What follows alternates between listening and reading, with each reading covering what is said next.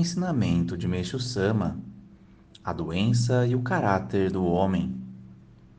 Através da minha larga experiência, constatei algo interessante: que a doença e o caráter do homem se encaixam perfeitamente. Isso se torna bem evidente por ocasião do tratamento das doenças. As pessoas de caráter dócil curam-se sem dificuldades. Nas pessoas simples, a doença também apresenta sintomas simples. Ao contrário, nas criaturas de gênio forte, ela tende a se prolongar. Assim, naquelas que são obstinadas, a doença também o é.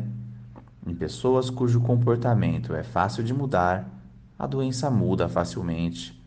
Em pessoas irônicas, ela também toma aspectos irônicos.